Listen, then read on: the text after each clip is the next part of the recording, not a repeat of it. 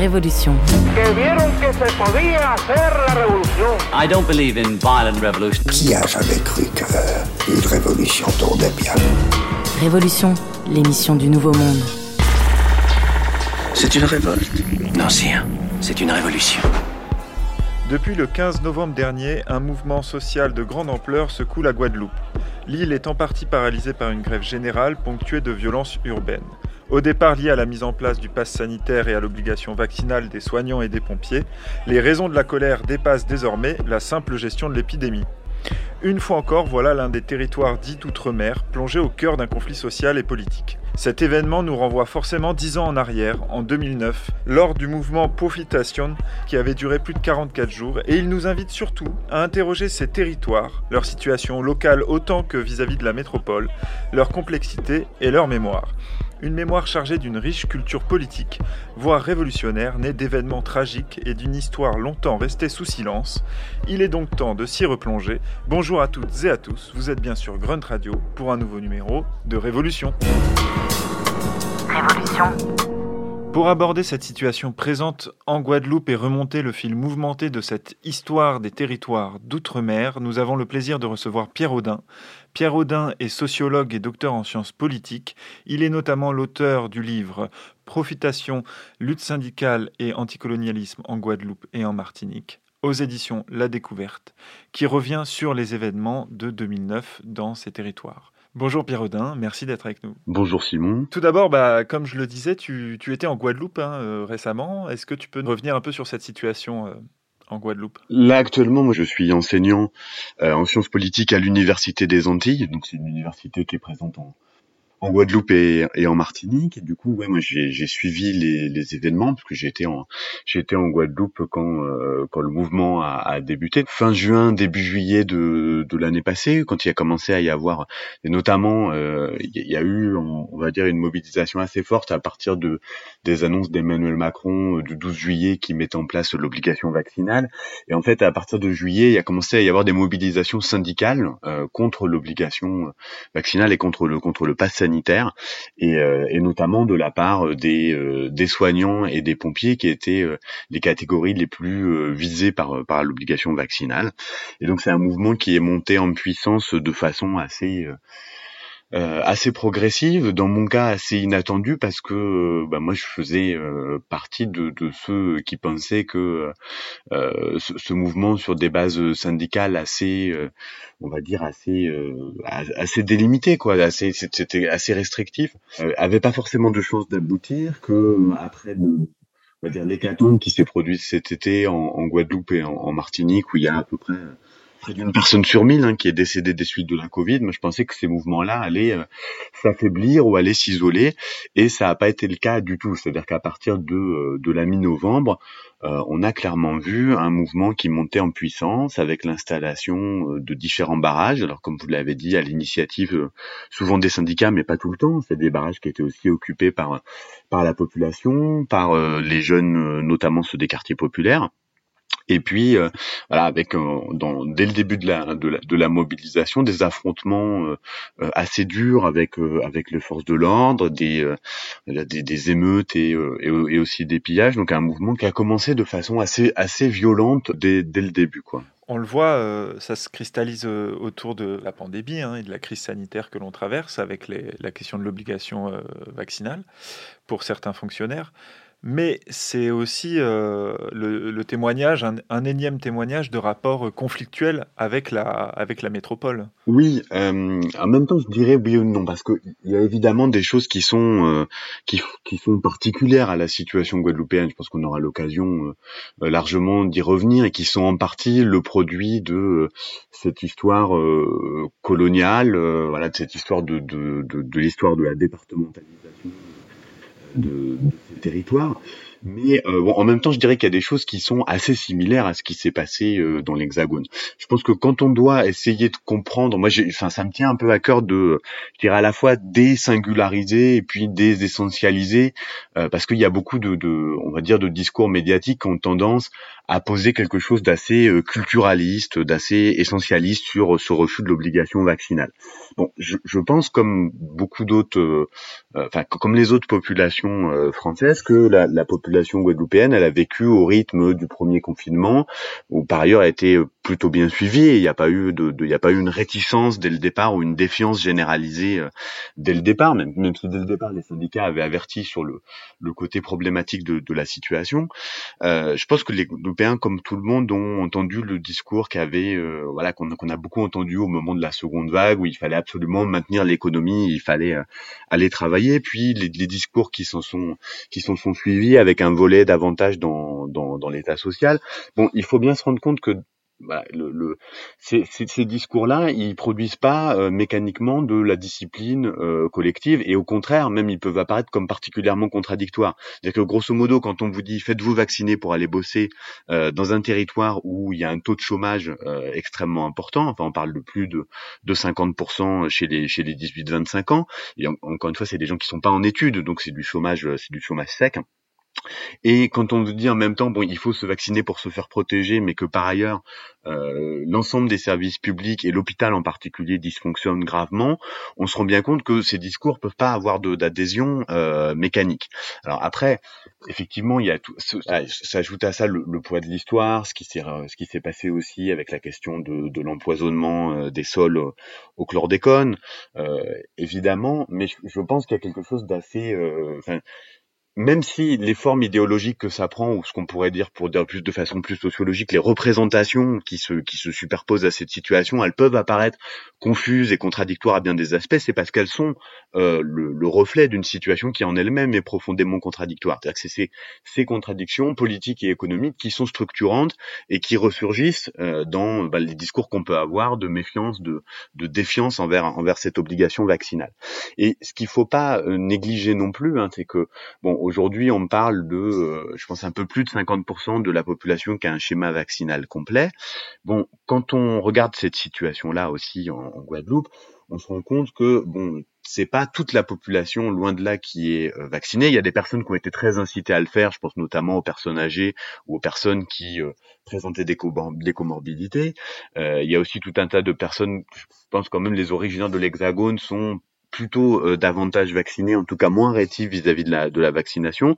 Donc ça fait qu'il y a une très grande partie de la population adulte en fait qui n'est pas vaccinée et qui du coup mécaniquement euh, s'inquiète dans un contexte de crise économique pour le travail, n'a plus accès à des loisirs, et donc quand ça se superpose comme ça à un climat social qui est déjà particulièrement délétère, et eh ben le, du coup l'obligation vaccinale elle est uniquement vue comme quelque chose de, de punitif, voire comme quelque chose qui, qui, soulève un peu un imaginaire de ségrégation. Mais voilà, qu'est-ce qui, qui a le droit concrètement euh, de profiter des, des, loisirs en Guadeloupe, euh, les touristes, les originaires de l'Hexagone, alors que bon une partie des, des Guadeloupéens euh, n'y ont plus accès?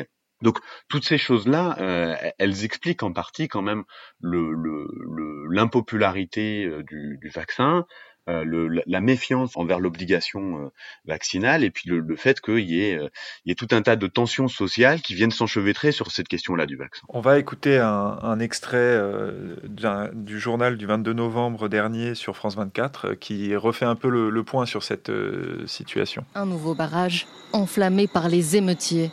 Cette nuit, si la tension semble être redescendue d'un cran, la colère reste vive et de nouveaux affrontements redoutés. Les forces de l'ordre quadrillent le centre-ville de Pointe-à-Pitre. En tout, plus de 2000 policiers et gendarmes, parmi eux des renforts, arrivés de la métropole qui ont débuté le déblocage des barrages installés sur les routes. Cambriolage, vandalisme et incendie volontaire ont émaillé les nuits de jeudi à dimanche. Les manifestants n'entendent pas lâcher du terrain et attendent aujourd'hui des mesures concrètes. Je suis là en tant que soignante, en tant qu'individu qui revendique le droit de faire au choix de ce qu'il prend comme médicament, qui, fait un droit, qui, qui revendique le droit de faire ce qu'elle veut avec son corps. Jean Castex recevra les élus de Guadeloupe à 18h à Paris. Sur l'archipel, un appel à la grève générale a été lancé. Un appel à la grève générale a été lancé et a eu lieu à la fin du mois de novembre. Ce qui est intéressant, c'est de voir, comme tu le disais, qu'en fait, très rapidement, au-delà de la question euh, de la pandémie, c'est cristalliser des enjeux sociaux. Et c'est pas anodin non plus que euh, les, personnels euh, hospitaliers, etc., quand on sait la situation justement des hôpitaux dans ces régions, ça se cristallise aussi sur ces questions. Oui. Alors moi, la première chose, je, me disais en écoutant là le, reportage, du coup, s'il est bien daté du 22 novembre, on est quand même quasiment une semaine en fait après le début de l'installation des barrages, et c'est au bout d'une semaine que euh, le, gouvernement se dit que ce serait peut-être bien finalement de contacter les, élus guadeloupéens pour savoir un petit peu ce qui, ce qui se passe.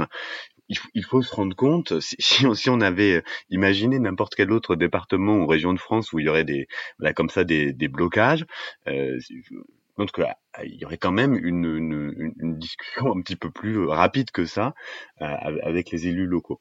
Alors effectivement, euh, moi ce que je ce que je pense et ce que je perçois, c'est que les syndicats qui traditionnellement portent ces revendications à la fois sur la question du coût de la vie, sur la question de l'emploi pour, pour lutter contre le, le, chômage et en particulier chez les jeunes et qui portent tout un tas de, voilà, de, de problématiques d'ordre socio-économique qui dépassent le cadre de la on va dire de la représentation et de la défense des, des salariés, du syndicalisme comme on l'entend comme euh, activité dans les relations professionnelles. Il y, a, il y a un syndicalisme qui à la fois à des demandes, euh, on va dire d'ordre socio-économique plus général pour la population en Guadeloupe, et qui défend aussi un logiciel politique. C'est-à-dire le premier syndicat en Guadeloupe, c'est un syndicat indépendantiste qui s'appelle l'Union générale des travailleurs de la Guadeloupe, euh, dont la porte-parole est Maïté Huberen Toumo.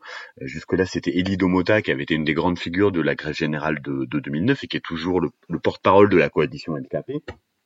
Et donc les, les, syndicats, effectivement, ils sont très prompts euh, à embrayer, on va dire, sur des, revendications euh, d'ordre euh, plus général qui ont trait à la situation sociale et économique de, la Guadeloupe. Et c'est ce qui s'est produit. C'est-à-dire que, le, évidemment, l'obligation vaccinale euh, du fait de la très forte opposition que le, le vaccin rencontrait parmi la population, c'était une sorte de porte d'entrée et c'était une sorte de caisse de résonance.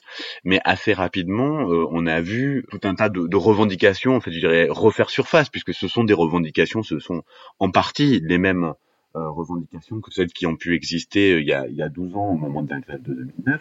Et donc, ces revendications sont revenues et ont été le, le, au centre des, des négociations euh, bon, qui sont toujours en, cours, hein, puisque le, le, la, question c'est qu'en ce moment les négociations se, se tenaient, bah, ont essayé de se tenir entre les syndicats et les élus, mais en l'absence de représentants de l'État, ni les syndicats ni les élus en Guadeloupe n'étaient très chauds pour euh, se lancer vraiment sur une discussion, parce qu'il y a un certain nombre de, de compétences de l'État qui pouvaient être qui pouvaient être sollicitées, et que pour l'instant il n'y a pas de représentants euh, véritablement du, du gouvernement en, en Guadeloupe. Révolution. L'émission qui change le monde. Pourquoi au départ il y a des révoltes? C'est qu'il y a un homme blanc qui a lâché son chien sur un homme noir. C'est ça la violence. C'est-à-dire que euh, tu n'es tellement rien que je peux te lâcher mon chien. Cette agression raciste déclenche des grèves à Pointe-à-Pitre. Les indépendantistes participent aux manifestations qui virent à l'émeute contre la métropole. Les forces de l'ordre tirent sur la foule. Je me rappelle de, ce que mon père me raconte. Euh, il rentre dans l'hôpital, mais euh, les couloirs entiers de l'hôpital sont remplis de corps morts. On ne sait pas le nombre de cadavres. Du côté officiel, c'est 7. Du côté des Antillais, c'est 67, voire 87. Mais tout ce que l'on sait, c'est que cette date fondatrice, qui aurait dû être une, une tâche, c'est la France, puisque c'est la France, Un extrait des films Décolonisation du sang et des larmes réalisés par Pascal Blanchard et David Cambrosa et qui reviennent sur les événements de 1967 en Guadeloupe, au cours desquels de violentes émeutes éclatent sur l'île. Est-ce que Pierre, tu peux nous rappeler ce qui se passe à ce moment-là? Ce massacre de, mai 67, qui est le, dernier euh, massacre d'État qui soit euh, tué, qui a été longtemps tué et invisibilisé par le par le pouvoir français, parce que bon, après il y a d'autres massacres coloniaux comme la comme la grotte d'Ouvéa, mais c'est vraiment le dernier massacre colonial, à dire post, après la guerre d'Algérie, à, à s'être produit et avoir été aussi euh, mis sous le tapis, je dirais, pendant euh, assez longtemps. L'histoire de mai 67, c'est l'histoire de d'abord de, la grève des ouvriers du bâtiment qui demande une augmentation euh, de salaire. À cette grève vient se superposer, euh, on va dire, des, des, fractions un peu radicalisées de la jeunesse indépendantiste, hein, notamment ce qu'on appelait le GONG, le groupement des organisations nationalistes guadeloupéennes, qui euh, tentent, on va dire, de, de, de donner à cette grève un caractère davantage insurrectionnel dans une dans une perspective de soulèvement euh, populaire indépendantiste qui serait sur des bases indépendantistes et pas seulement sur des bases euh, syndicales comme c'était au, début du mouvement. Et donc en fait, en, à cette époque-là, donc ce, groupe de jeunes activistes est sous, euh, haute surveillance, hein, parce qu'il y a notamment le préfet Bolotte, qui est un spécialiste du renseignement et de la contre-insurrection, qui est un voilà, qui, qui, était, qui a officié euh, euh d'abord en, en, en, Algérie avant d'être d'être nommé en Guadeloupe pour surveiller les activités indépendantistes, et qui va être donc le, préfet Bolot, qui va être à l'origine de l'organisation de de la répression euh, de ce mouvement, c'est-à-dire qu'il y a d'abord des affrontements euh, autour de la place de la Victoire et de la Darse à Pointe-à-Pitre, et puis euh, après il y a une véritable chasse à l'homme hein, qui se met en place, et du coup ça il y a des des affrontements qui sont très violents et des militaires qui tirent à qui tirent à balles réelles. Et le bilan fait on estime entre 40 et euh, et 80 80 morts à, ce moment-là ce qui est bon. Euh, pour une ville comme comme Pointe-à-Pitre qui comptait que quelques dizaines de milliers d'habitants et absolument euh, c'est absolument énorme quoi donc ce, massacre de mai 67, euh, il va avoir une, influence décisive, parce que déjà il va mettre un coup d'arrêt en fait à l'idée euh, de, ces jeunes indépendantistes selon laquelle un soulèvement armé en fait était possible, une insurrection était possible, et que il fallait euh, trouver d'autres formes organisationnelles pour faire vivre le combat indépendantiste. Donc c'est pour ça que le GTG par exemple va naître dans la foulée de, de mai 67, au début des années 70, parce que c'est une sorte de repositionnement en fait des indépendantistes sur le terrain euh, syndicale. la deuxième chose, c'est que effectivement, dans cette, dans, dans l'histoire de, de, de, des luttes sociales guadeloupéennes, les épisodes de 67 sont toujours un peu comme un, voilà, les, les, tout, tout, le monde euh, évoque ces événements dès qu'il y a un risque de, de répression, de dire attention, euh, pensez à ce qui s'est passé en 67. Euh, la Guadeloupe était déjà un département français depuis euh, euh plusieurs dizaines d'années, hein, parce que ça faisait 20 ans quand même que la Guadeloupe était un département français. Donc euh, il peut se produire encore des, des, répressions, il peut se produire de, de la violence, et ça c'est, je dirais, c'est un peu dans tous les esprits à chaque fois qu'il y a des mouvements sociaux et à chaque fois qu'il y a des, des moments de, de tension, comme ça a été le cas là entre la fin du, mois de novembre et le début du mois de décembre. Tout à l'heure, tu, rappelais euh, au moment de parler des événements donc euh, actuels que euh, les syndicalistes menaient le, combat indépendantiste. Tu as rappelé par ce détour historique que cet événement s'inscrit comme l'un des derniers crimes coloniaux. J'ai l'impression que c'est quelque chose qui est déjà un, geste, une étape de réinscrire la situation des dom-toms dans l'histoire de la décolonisation et dans euh, l'histoire de, de, revendications indépendantistes, etc. Alors, ce, qu'il faut savoir, c'est que je, dis ça au sujet de, de, de voilà, de, la répression. Cette histoire de la répression, elle est très présente parce qu'elle est, euh, c'est une histoire qui est assez transmise. En fait, il, il faut savoir que le, le quand on parle du mouvement indépendantiste, on parle du mouvement euh, syndical, parce que la, voilà, la principale organisation de masse qui fasse exister les idées indépendantistes à une échelle de masse en Guadeloupe, ça demeure euh, quand même le GTG, hein, qui est le premier syndicat de l'île, qui a plusieurs milliers d'adhérents. Il faut savoir que les organisations indépendantistes, et le GTG en particulier, mettent en place tout un travail d'éducation populaire. Et ce travail d'éducation populaire, un, une de ses, de ses bases centrales, c'est euh, le registre mémoriel et euh, l'apprentissage de, de l'histoire.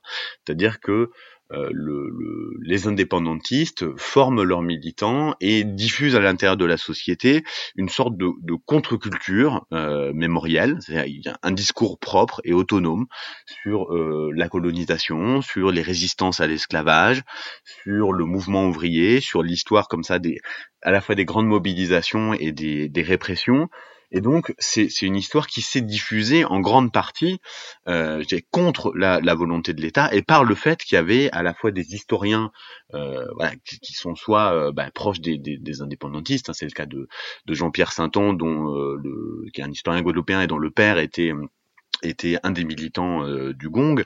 Y a, donc il y a tout cet environnement-là de, de, qui parfois est un peu complexe, hein, parce qu'on visée à la fois historique et mémorielle, avec des, pas des, des, confusions de registres, mais il y a des choses qui sont symboliquement très importantes, parfois un peu au, au détriment, je dirais, de la compréhension historique. Mais bon, ça serait rentrer dans un débat un petit peu, un petit peu compliqué sur le sur sur l'histoire et la mémoire.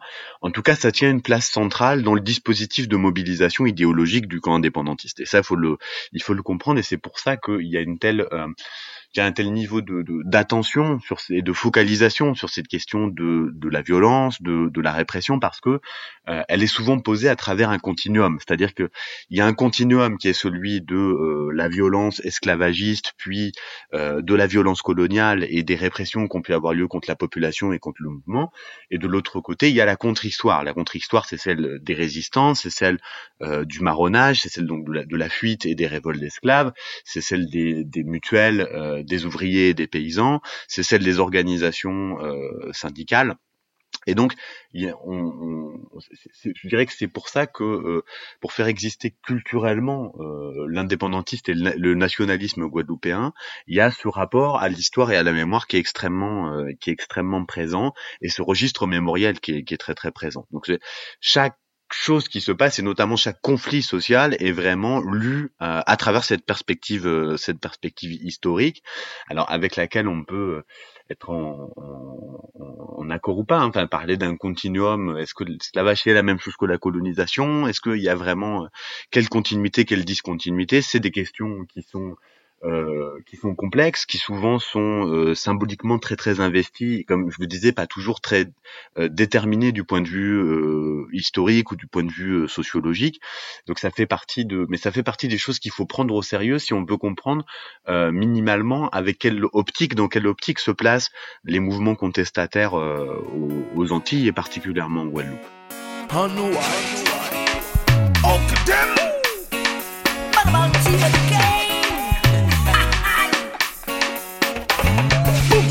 Religion s'appelle nous toute la Mais tel c'est un tel, tel pas tel, même nous toute la Peu importe religion, peu importe la sortie, nous la j'entends nous toute la I say yeah, yeah, yeah, oh yeah. Des gens nous qu'avancer ensemble Pas d'avoir nous qu'à yann Pas ni pas moteur qui qui prend panne Yeah, yeah, yeah, oh yeah. Des gens nous qu'avancer ensemble Pas d'avoir nous qu'à yann Pas ni pièce moteur qui qui prend panne Après vous qui dis-moi non Apparemment qui brûlé ça On a quand l'unisson Nous toutes nous c'est pas ça pays là Apparemment qui dit moi non Apparemment qui brûlé ça On a quand l'unisson Nous toutes nous c'est pas ça pays là Force à pays là Force à pays là Force à pays là Force à pays là Moi dis force à pays là Force à pays là Nous toutes nous c'est pas ça C'est nous qui nous caler Mais dans donc quand nous allons, voisin, voisin, cousin, cousin, frère, ses amis, levez des mains, y'a ça, des bouches de tête, à ça, t'as des beignets qui l'a laissé, maintenant, ton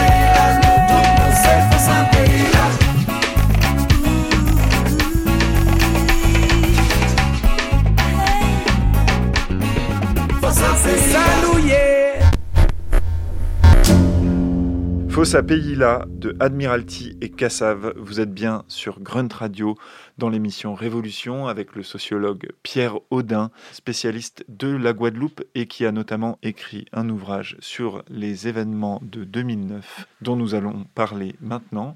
Mais pour se rappeler ce qu'il s'est passé, tout de suite, une archive. La grève générale contre la vie chère paralyse depuis 13 jours la Guadeloupe. Le secrétaire d'État chargé de l'outre-mer, Yves Gégaud, est arrivé sur place. Il va euh, tenter de renouer le dialogue, mais pour l'heure, aucune rencontre n'est prévue avec les leaders du mouvement. Pour mieux comprendre les raisons euh, de ce conflit social, voici le témoignage d'une famille guadeloupéenne aux revenus moyens qu'ont rencontré pour nous euh, nos envoyés spéciaux Émilie Queneau, Loïc Lemoigne. 1,60€ le kilo. Dans le regard de Cathy, les chiffres défilent. 1,60€ le sucre, 8 euros les yaourts, 2 ou 3 euros le paquet de pâtes. Au final, la mère de famille n'achète pour 6 personnes que les produits de première nécessité. Le riz, la farine, l'huile, le sel, du lait pour les enfants, c'est les plus nécessaires dans la maison. Donc euh, on est obligé de ne pas faire de folie. La, la viande qui est là, c'est possible pour vous ou pas? La viande, non. Je vais vous le dire franchement, non, c'est un peu difficile. Cathy s'occupe de personnes âgées. Son mari est ambulancier. À eux deux, ils gagnent 2100 euros par mois. C'est plus que le revenu moyen guadeloupéen. Mais depuis un an, les factures ont explosé. Ici, l'eau, 493 euros pour trois mois. Vers le vin, on n'a plus d'argent. Heureusement, il y a la bouffe à la maison. On, essaie de jongler avec. Sinon, c'est vraiment pas possible. Moi, j'ai des enfants, je souffre énormément. Il y a aussi d'autres personnes aux alentours qui souffrent, des malheureux, ceux qui ne peuvent pas acheter. Moi, je me permets la salade ce soir, mais peut-être il y a ceux qui ne peuvent pas. Donc, euh, il faut tout laisser, il faut, il faut. Alors la grève, toute la famille la soutient. Même si depuis 10 jours, Cathy ne peut pas aller travailler, plus d'essence. Pendant ce temps, elle n'est pas payée. Les enfants ne vont plus à l'école. Seule activité, suivre à la télé les nouvelles qui tombent d'heure en heure. Le collectif a refusé de participer aux négociations. Le salaire sera un petit peu bas ce mois-ci. Mais c'était pour, pour une bonne cause. C'est une bonne cause. Je pense qu'il faut le suivre et je demande à toutes les Guadeloupéens de suivre M. Bogota jusqu'à la réussite et la victoire de ce qu'on a demandé. 65 000 mots. Elie Domota, le leader du mouvement, en passe de devenir un héros pour beaucoup de Guadeloupéens. L'arrivée du secrétaire d'État à l'outre-mer aujourd'hui suscite beaucoup d'espoir parmi la population. Pour l'instant, Yves Gégaud se renseigne, il reçoit différents protagonistes, mais à l'heure actuelle, aucune rencontre n'est prévue avec les leaders du mouvement. Est-ce que tu peux revenir sur euh, ces événements de 2009, Pierre? Alors, en, en 2009, il s'est produit en Guadeloupe une grève de euh, 44 jours euh, qui a été déclenchée par euh, une organisation, une coalition qui s'appelle le LKP pour Lyonnage contre profitation. Ça veut dire le, c'est l'union contre l'exploitation. Donc, Ce terme de profitation, il désigne à la fois le, le, le- le- l'exploitation, je dirais, de, de, du type économique, hein, enfin l'exploitation capitaliste, et en même temps, il vient souligner le caractère euh, colonial de, de cette exploitation qui est vécue comme euh, outrancière. C'est-à-dire que c'est une façon de désigner des inégalités à l'échelle de la société guadeloupéenne, mais aussi les inégalités de traitement qui peuvent y avoir euh, par rapport à l'Hexagone. Donc je le disais, cette, cette grève, elle avait pour objet central quand même la question de, euh, de la vie chère. C'est-à-dire qu'il y a des écarts de prix qui sont très importants entre euh, ce qu'on connaît dans, dans l'Hexagone et euh, les prix qu'on peut trouver dans les grandes surfaces en, en Guadeloupe et en, et en Martinique. Il faut savoir que cette grève au départ, elle était partie de mouvements de protestation qui n'ont pas eu lieu ni en Guadeloupe et en Martinique, mais en Guyane. C'est-à-dire c'est en, Guyane à la fin de l'année euh, euh, 2008 qu'il a commencé à y avoir les premières mobilisations en fait sur la, la prix de l'essence. Et euh, après, les, syndicats guadeloupéens ont décidé, à la suite des élections euh, prud'homales, donc euh, à la suite des élections professionnelles, de euh, se lancer dans une mobilisation qui portait aussi au départ sur le prix de l'essence et qui petit à petit a été élargie à tout un tas de questions euh, comme euh, la vie chère, mais aussi euh, donc les sur la question des prix des, de- des produits de, de, de première nécessité, des prix de, consommation courante, mais aussi sur des questions du prix de l'eau, euh, du prix euh, de, des, loyers, puis des questions aussi d'ordre euh, culturel, avec une revendication phare quand même qui était euh, l'augmentation de 200 euros pour tous les bas salaires et pour tous les minima sociaux, donc le relèvement de, de 200 euros, accompagné aussi du gel des prix dans les grandes surfaces.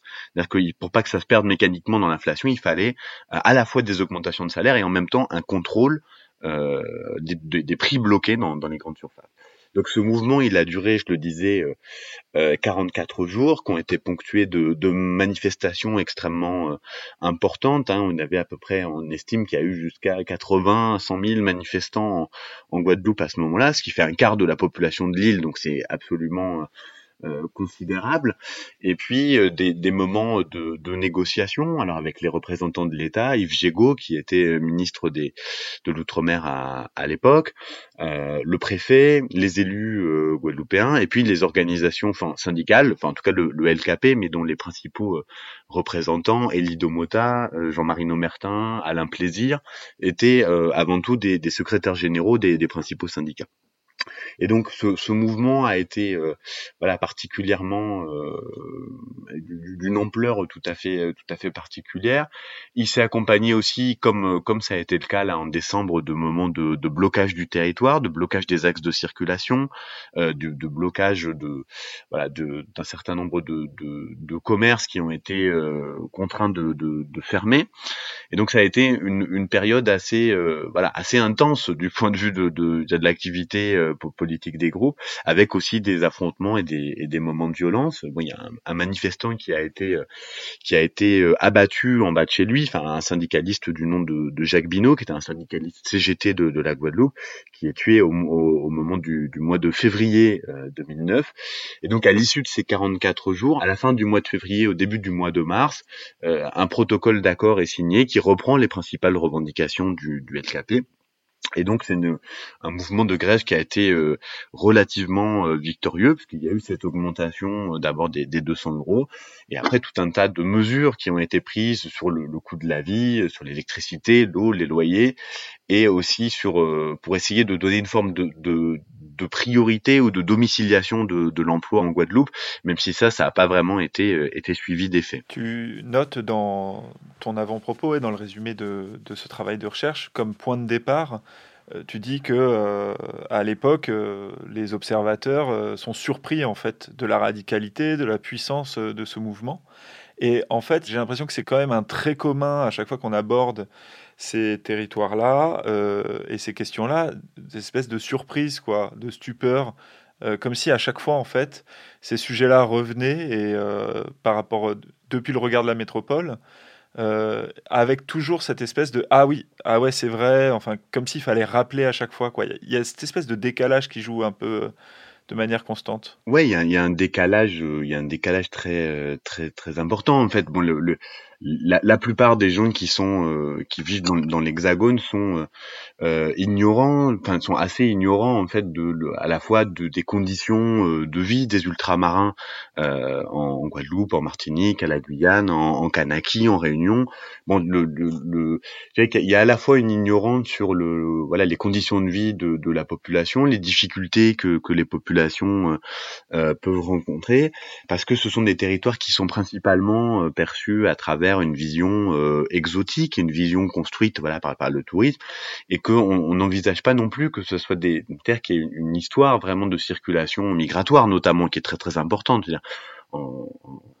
En, France hexagonale, il y a quasiment euh, un million de personnes qui sont issues de, de, de directement de la migration en fait de, de Il y a quasiment autant d'ultramarins, euh, enfin de Domiens, de la de Guadeloupe, de Martinique et de, de, de la Réunion, pour prendre que ces territoires-là, qui résident dans l'Hexagone et dont les descendants sont dans l'Hexagone. Donc c'est une, une, immigration postcoloniale, comme comme comme il y en a eu venant du Maghreb, comme il y en a eu venant de l'Afrique subsaharienne. Et ça, c'est une, une, situation qu'en fait est assez euh, bah, assez inconnue pour le pour la plupart des gens le disais, pour le reste, ils sont les, en général, les hexagonaux ne, ne, connaissent pas. Et je pense même une partie des responsables politiques, en fait, ne, ne sont ignorants euh, des difficultés, de l'ampleur des inégalités, de l'ampleur de l'échec scolaire, de l'ampleur euh, du chômage, de la question euh, du coût de la vie, de l'expatriation forcée tous les ans, enfin je dis, forcé, mais dans le cadre des, des études ou pour trouver un job d'une part euh, absolument euh, considérable de, la jeunesse, euh, du vieillissement de ces territoires et de ces populations, et puis des problèmes d'infrastructure, de, des problèmes de logistique qui les caractérisent aussi que ça soit le, enfin, le, le, ce qu'on a vu, la, la, vague de contestation en 2017 sur, au niveau de la Guyane, parce que là, il y a une population qui démographiquement augmente de façon très très importantes, ou en Guadeloupe avec des questions de logistique comme l'eau, où en fait, encore une fois, on,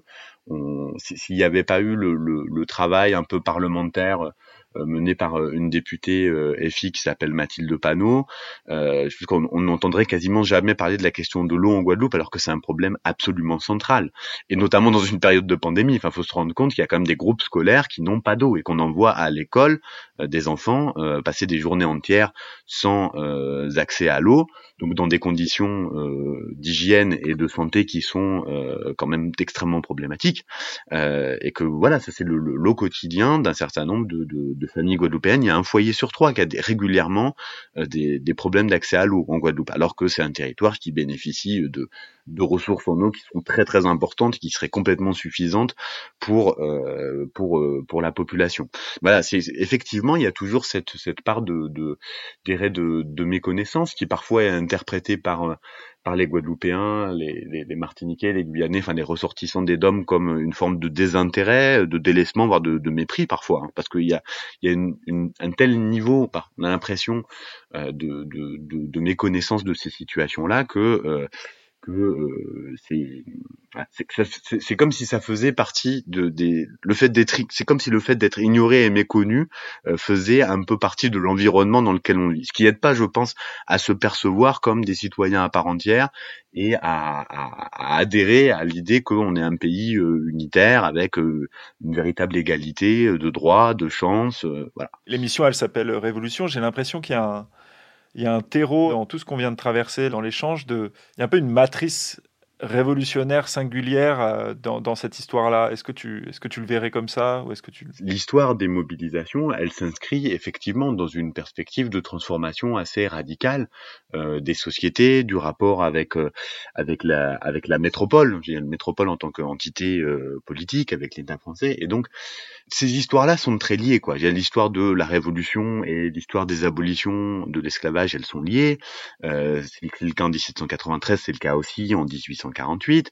Euh, et moi, j'ai toujours l'impression qu'à travers ces, histoires, ce sont des mobilisations en fait qui se qui se répondent. Moi, c'est un peu le point de vue que je défends à la suite de, alors sans, sans me, me, comparer du tout, mais à la suite de, de gens comme euh, comme C.L.R. James, qui est un historien trinidadien qui a travaillé euh, en profondeur sur la question de de la révolution à Saint-Domingue, enfin à Haïti et qui a écrit un bouquin absolument fantastique sur les, les, Jacobins noirs, dans lequel on voit toute la densité euh, des échanges euh, politiques, intellectuels, euh, militaires qui ont pu avoir lieu au moment de, euh, de la Révolution française et dans un moment synchrone avec la Révolution haïtienne, euh, pour fonder la première République noire qui, de, l'histoire du monde.